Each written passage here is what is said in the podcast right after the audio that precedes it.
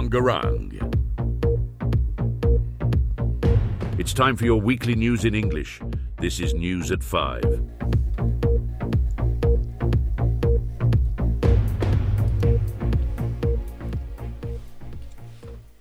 Hello, everybody. Welcome back to News at 5. Today, um, for this new show, we're going to talk about different subjects as usual. And we're going to start with Alice, who's going to talk about the history.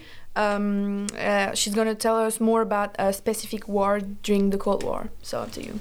Hi everyone! After reminding you about the Vietnam War last week, I want to do the same thing today but with the Korean War. In fact, it's important to refresh our memory from time to time, so let's go. From June 1950 to July 1953, uh, sorry, the Korean War Korean War pitted South Korea, supported by the United Nations, against North Korea, supported by the People's Republic of China and the Soviet Union. So I think you are getting it. Uh, this conflict is linked to the Cold War. The Korean War is even one of the first conflicts to, of the Cold War. But why this war? Let me explain you. Korea is a colony of Japan since 1910, but on 1945 it's the end of the Second World War, and the Allies, of which the USSR and the USA, decide the liberation of Korea. They divided the territory in two with a dividing line at the 38th parallel. In the north, Korea is liberated by the Soviets, and in the south, uh, by the Americans. This division is decided at the Yalta Conference and is supposed to be temporary, while holding free elections. However, due to growing tensions between the two superpowers in a Cold War context, these free elections are the failure. The two Koreas want the reunification of the country, but each according to its own ideology. War finally broke out on June 1950 when North Korea's force invaded the South. I'm done. I hope you enjoy it. Thank you. Thank you so much, Alice. Uh, we'll stay in Asia for a moment uh, with Anais. Um, so, Anais, we're going to talk about a Korean movie. So, yes. yeah, it's you. So, Broker is a Korean movie made by Hirokazu Koreeda, a Japanese director, in December 2022. Uh, it's starring quite big names like Song Kang Ho, Kang Dong Won, and some others.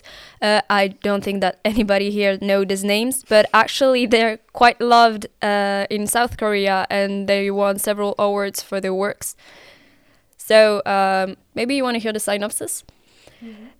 Two broker Two brokers uh, occasionally steal babies abandoned by their parents in the church's baby box. It's something quite common in Korea. Like the, the church has baby box where you can put your baby if you don't want to have it. Okay. okay. It's Maybe. original, why not? uh, and those brokers are selling the baby to the adoption black market.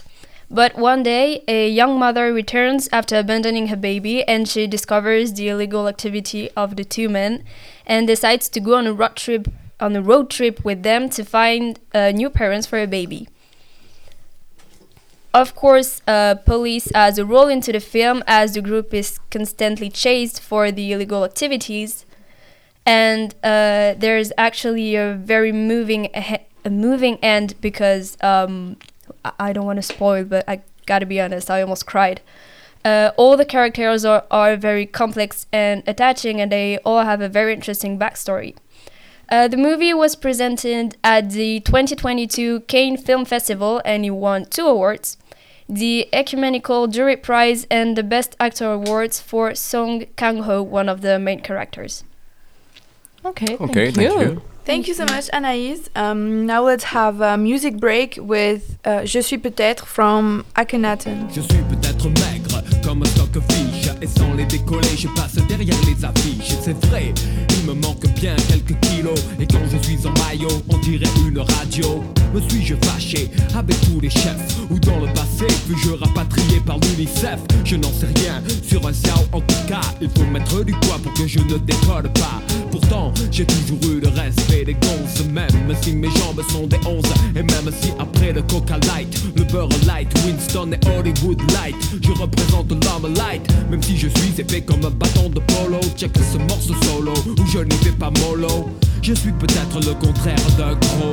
Mais putain, qu'est-ce que je tue sur le micro? J'ai peut-être une quinzaine de dents cassées. Et lorsque je souris, je m'apparente à un damier. Ce serait moi qui aurais doublé la bouche de l'acteur. J'accouille la fripouille dans le film Les Visiteurs. Avec un dégradé du feu de Dieu des dents. Je ne peux rien mâcher et mastiquer avec le rang de devant. Difficile de travailler la diction, la prononciation. Avec autant d'aération. Je n'irai pas juste au point de dire que ma bouche est vraiment minable. Non, simplement décapotable. Mon dentiste est formel, il a évalué les travaux bigres. Pour de gros œuvres, il vaudrait mieux appeler Bouygues. Quelque part, il y a peut-être une raison, pas comme certains qui ont grandi dans un cocon. Mais laisse, il me manque peut-être quelques crocs.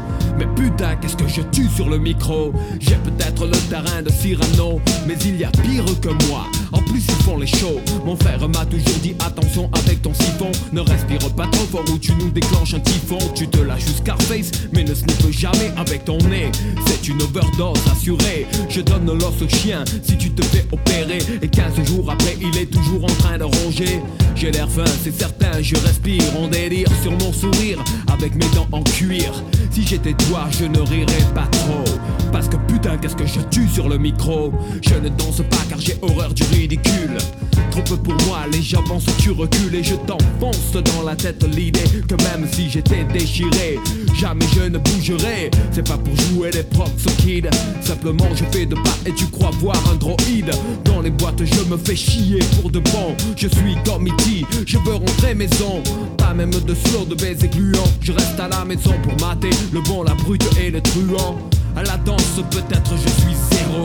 Mais putain, qu'est-ce que je tue sur le micro? Je suis.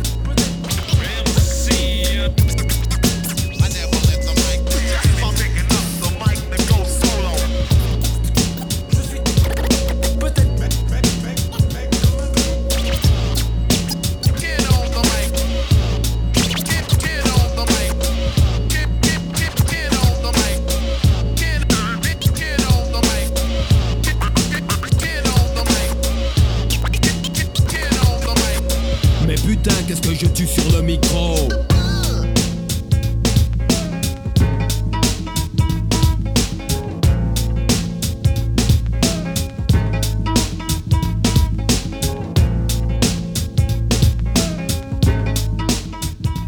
So now um, Zoe will talk about mushrooms and how they can be used for the environment. Yes, exactly. a lot of you know, of course, what mushrooms are, but little of you know what they can, what no, how they can be used. Little of you know uh, how they can be used to help reduce waste and help the environment. In fact, mushrooms can be used in many ways that we could have not seen coming. Uh, one of the main ways that uh, a small entrepreneur enterprise in um, in France has been using uh, the well, it's called the We're having a hard time today. oh I'm a hard time I am I've ooh, I, I don't know what's happening sorry everyone listening here That's okay. um, so okay. Uh, the small association that has been called uh, in French La Boîte à Champignons, but in English the Mushroom Box, uh, has had a very good idea actually. It's been created by uh, Cedric Pech- Pechard um, and is being founded by, by the enterprise Upcycle.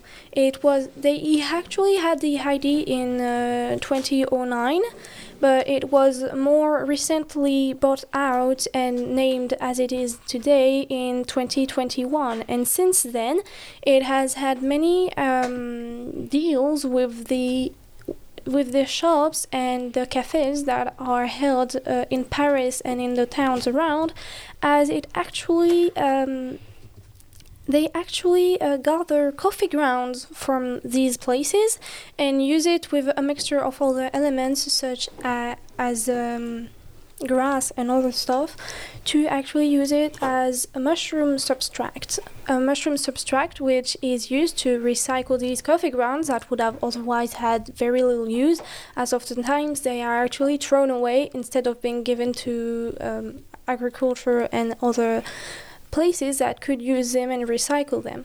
Uh, I think it's a great way and a great idea that they had, uh, as mushrooms have not been actually studied a lot and they have not been used despite the potential they have to actually make environmental change.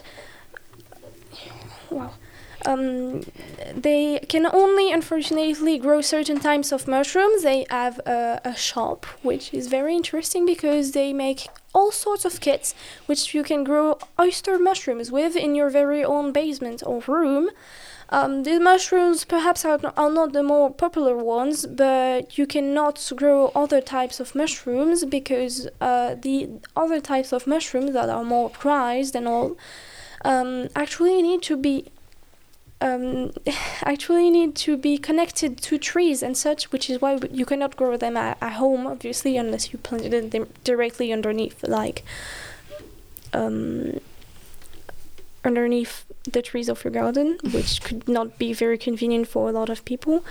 Um, and actually, uh, I'm going to talk about more specifically not the mushrooms themselves. cells. Yeah, that little distortion there. Um, it's not actually the bodies of the mushrooms that are used, the bodies which we eat, it's the mycelium. The mycelium you could see as the roots of the mushroom in a way. It's what grows underground. When you do perhaps garden work, you would see sometimes on the ground there are some white little strings here and there, and that's actually mycelium from different kinds of mushrooms. Most mushrooms actually do not grow bodies like we see in uh, Paris mushrooms or other stuff like that, because they actually live most of their lives underground uh, as these little white forms.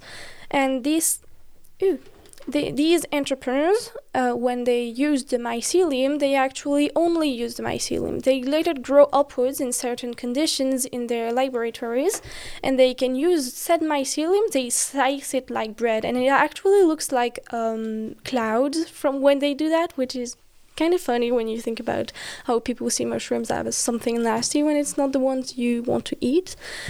Um, and it actually only takes seven days for them to grow enough uh, mycelium to make cardboard boxes and packages. And it's a great way to replace uh, cardboard boxes uh, that are made from trees because these ones are very biodegradable and they only take 40 days uh, to actually entirely uh, biodegrade which is a great uh, alternative to the ooh, to polyester and other um, materials that are being used but are not biodegradable.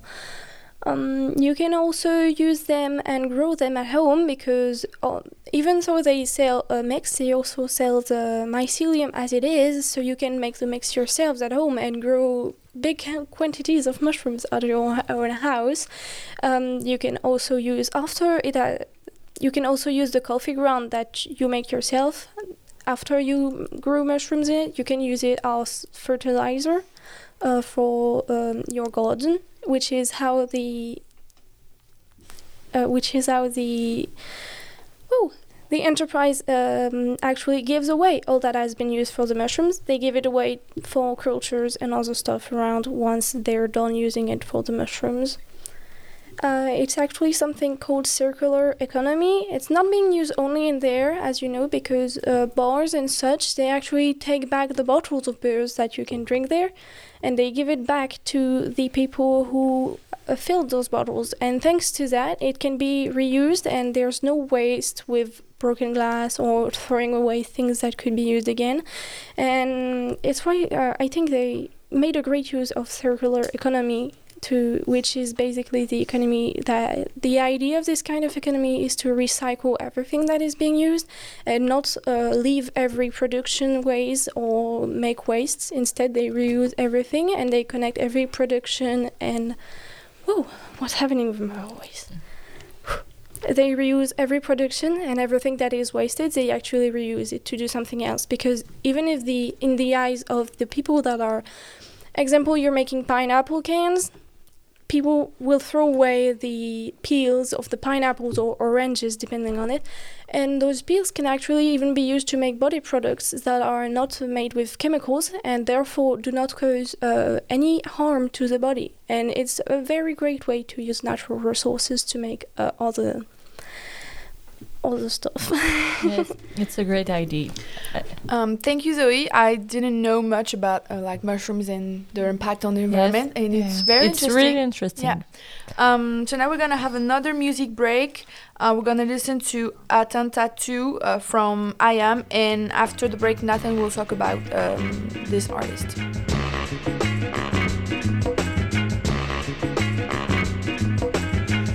Avez aimé le premier, vous adorez le second. Ils reviennent. Imhotep, Kéop, Shuriken, Malek Sultan, Kefren et Akhenaton. Rien que pour vous, et pendant 5 minutes de totale frénésie musicale. Ladies and gentlemen,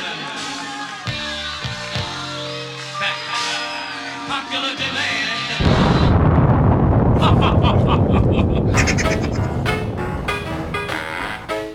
Le côté obscur présente Attenta 2,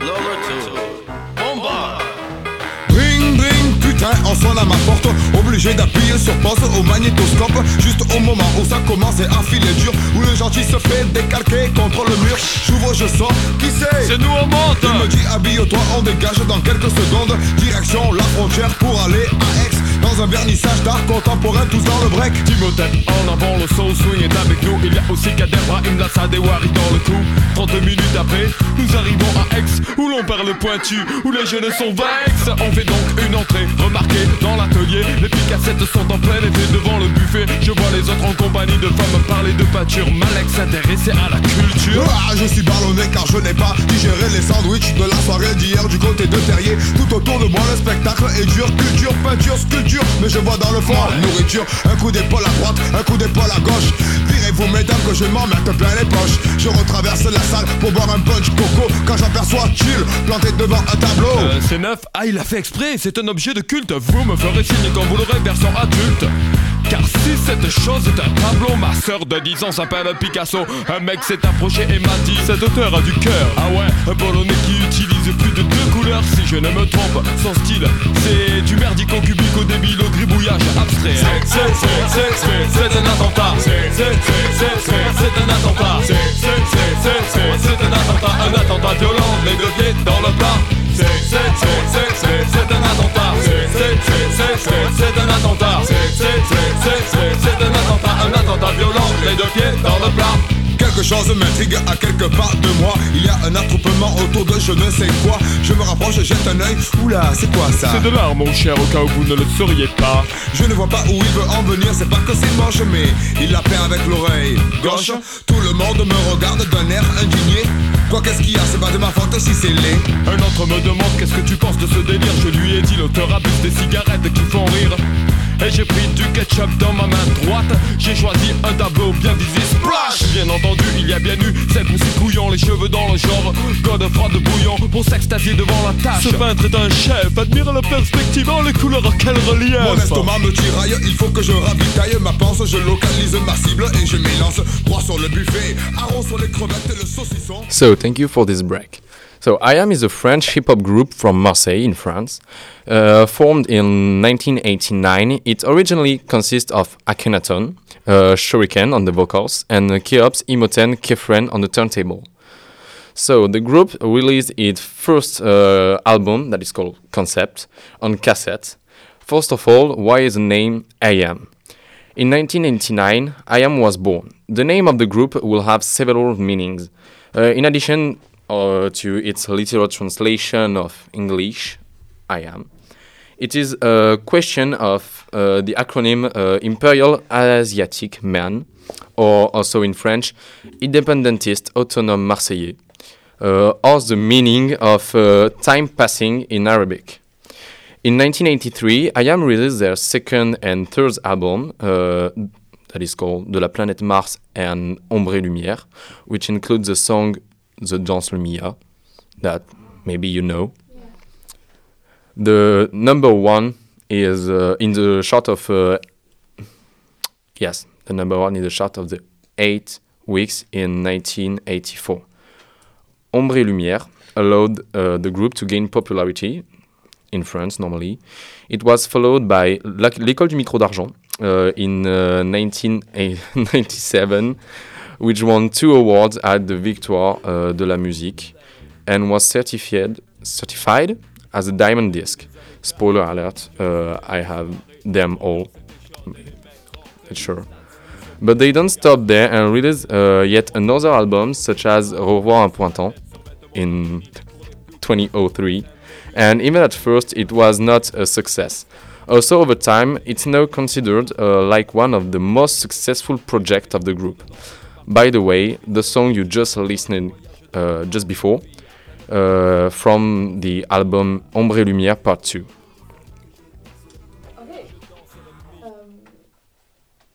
Thank you, Nathan. Um, it was very interesting and great artist on- once again. So, um, to finish our our our our emission, we're gonna listen to Agathe and her weekly game.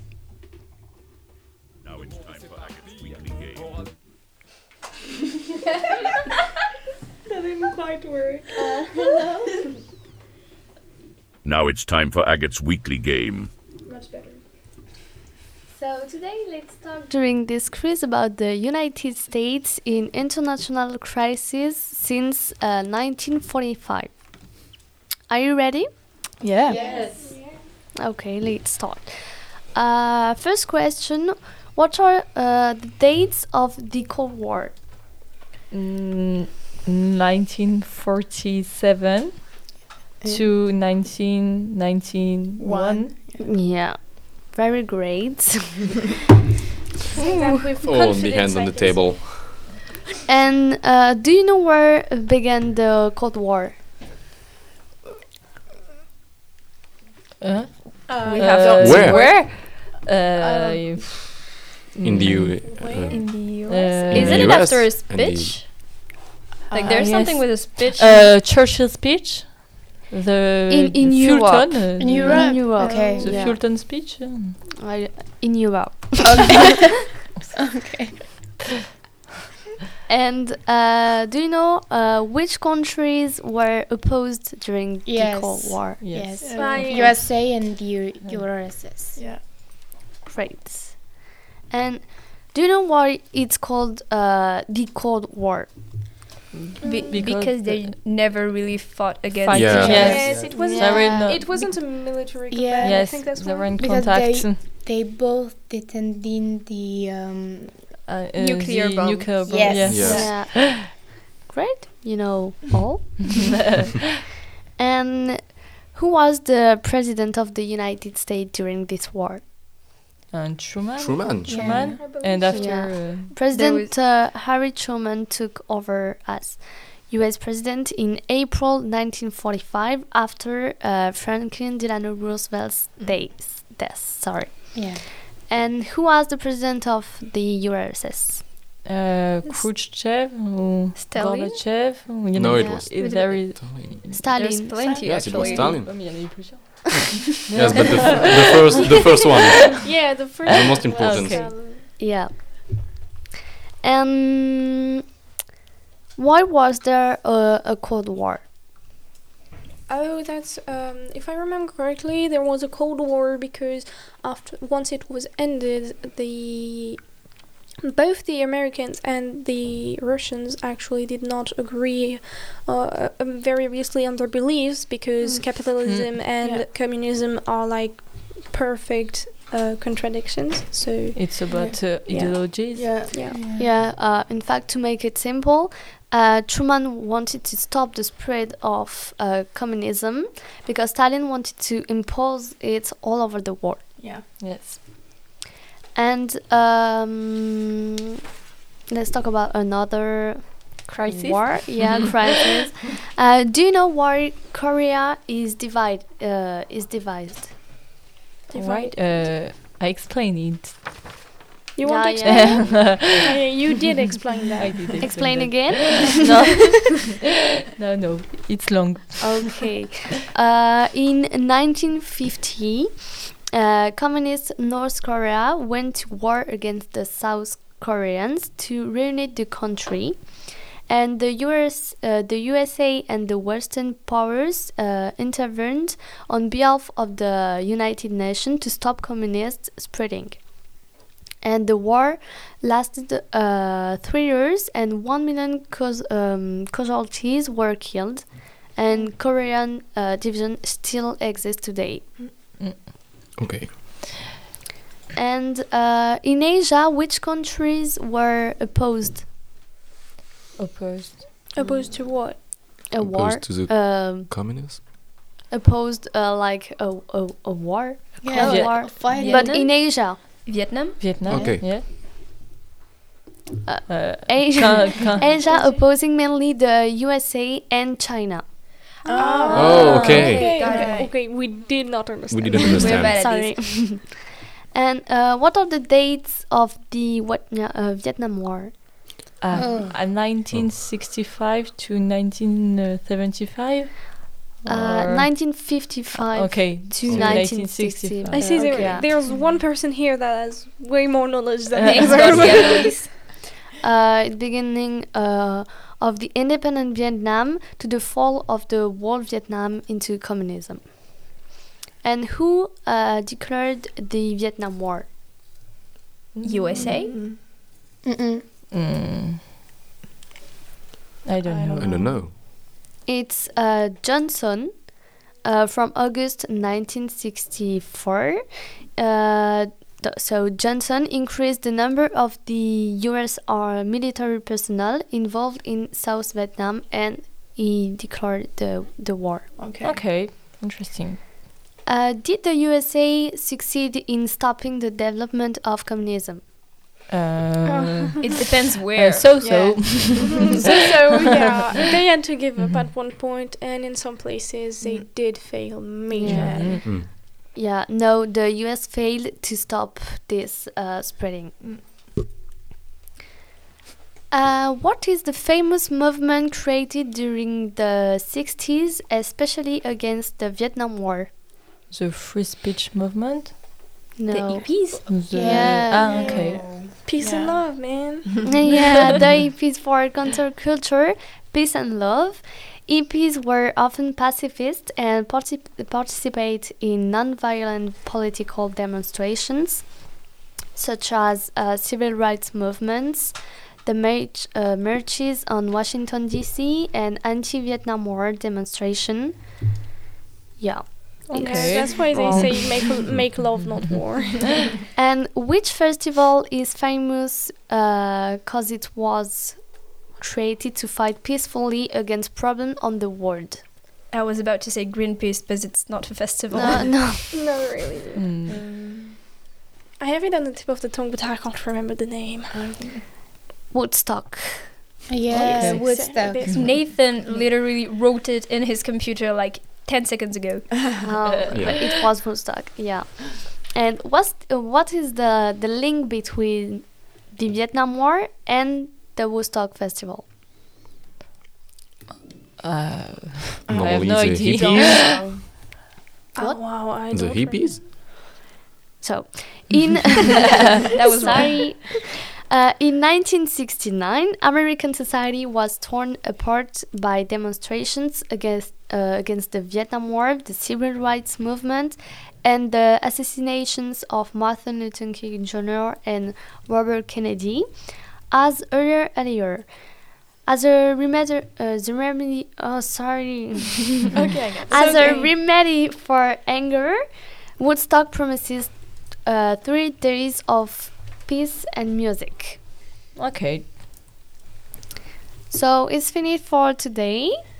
Oh well, Great, thank, thank It you. was Thank you very much. That's great. So thank you guys. Um, thank you to our listeners. Have a great Easter weekend. Eat a, eat a lot of chocolate, and we'll be back uh, next week. Bye. Bye. Bye. It's time for your weekly news in English. This is News at 5.